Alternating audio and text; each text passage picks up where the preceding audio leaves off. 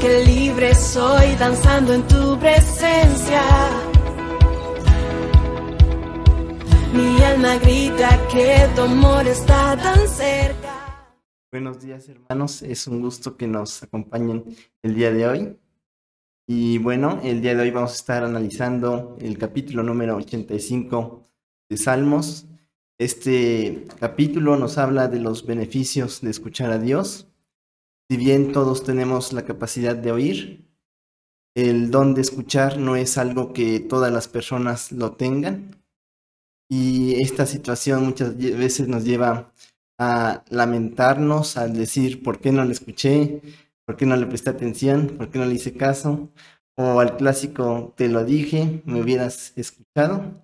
Y bueno, hermanos, empecemos a darle lectura a este capítulo. Primeramente, vamos a ver, analizar los versículos número 8 y 9 que dicen, Escucharé lo que hablará Jehová Dios, porque hablará paz a su pueblo y a sus santos, para que no se vuelvan a la locura. Ciertamente cercana está su salvación a los que le temen, para que habite la gloria en nuestra tierra. Y también me gustaría leer estos mismos versículos la versión, nueva versión internacional, que dicen, voy a escuchar lo que el Señor Dios dice, Él promete paz a su pueblo y a sus fieles, siempre y cuando no se vuelvan a la necedad muy cercano está para salvar a los que le temen, para establecer su gloria en nuestra tierra. Y bueno, aquí el salmista nos da un consejo de lo que nosotros tenemos que hacer, de cómo tiene que estar nuestra relación. Y voy a dar nuevamente lectura al primer fragmento de estos versículos que dice, escucharé lo que hablará Jehová Dios, porque hablará paz a su pueblo y a sus santos y como podemos ver, el salmista con una voz de experiencia, de lo que él ha visto, de lo que ha estudiado, de lo que él ha vivido, con certeza nos puede decir una buena recomendación de lo que nosotros tenemos que hacer. Y se demuestra en los primeros tres versículos de este capítulo, como dice, fuiste propicio a tu tierra, oh Jehová, volviste la cautividad de Jacob, perdonaste la iniquidad de tu pueblo, todos los pecados de ellos cubriste, reprimiste todo tu enojo, te apartaste del ardor de tu ira. Y aquí podemos ver, recordar que cuando el pueblo de Dios le escuchaba, le obedecía, Dios los libraba de la cautividad, del pecado, de la esclavitud, y se mostraba su bondad y su misericordia, y Dios los perdonaba. Después de esto, quiero que analizamos el siguiente fragmento, el cual dice, siempre y cuando no se vuelvan a la necedad. Y aquí nos recuerda una situación del hombre que cuando uno se aparta de Dios, cuando uno no le obedece, se aleja, nosotros mismos no permitimos que Él nos ayude, que sus bendiciones caigan sobre nuestras vidas y por eso podemos ver que en el versículo número 4 el salmista dice, Restauranos, oh Dios, de nuestra salvación y haz cesar tu ira sobre nosotros.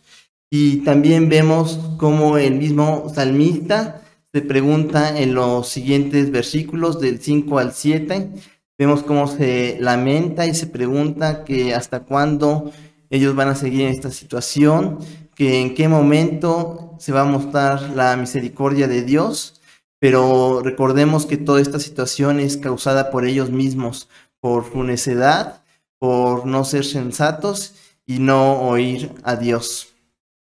Y por último, eh, voy a dar lectura al versículo 9 dice, ciertamente cercana está su salvación a los que le temen, para que habite la gloria en nuestra tierra. Aquí el salmista concluye nuevamente recordándonos que nosotros tenemos que tener temor de Dios en nuestras vidas, que el hecho de que nosotros tengamos temor de Dios va a traer nuevamente la bendición en nuestras vidas.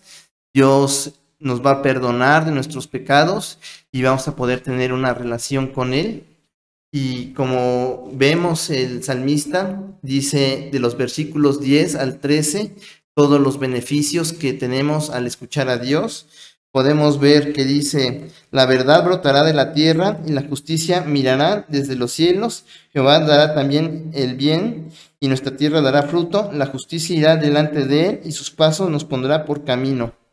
Podemos ver que lo que traerá va a ser este frutos en nuestra vida, va a traer paz, misericordia, justicia, va a traer la bondad de Dios.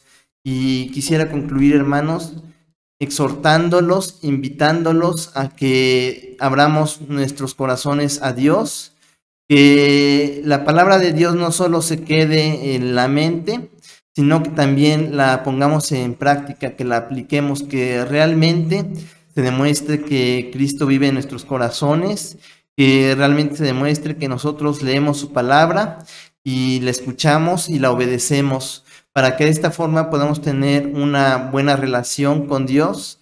Recordemos que la mejor adoración que nosotros podemos ofrecerle es nuestra obediencia. Y esto sería todo por el día de hoy, mis hermanos. Muchas gracias y disipa las tinieblas. Son los hijos de Dios que hoy se manifiestan y nada calla.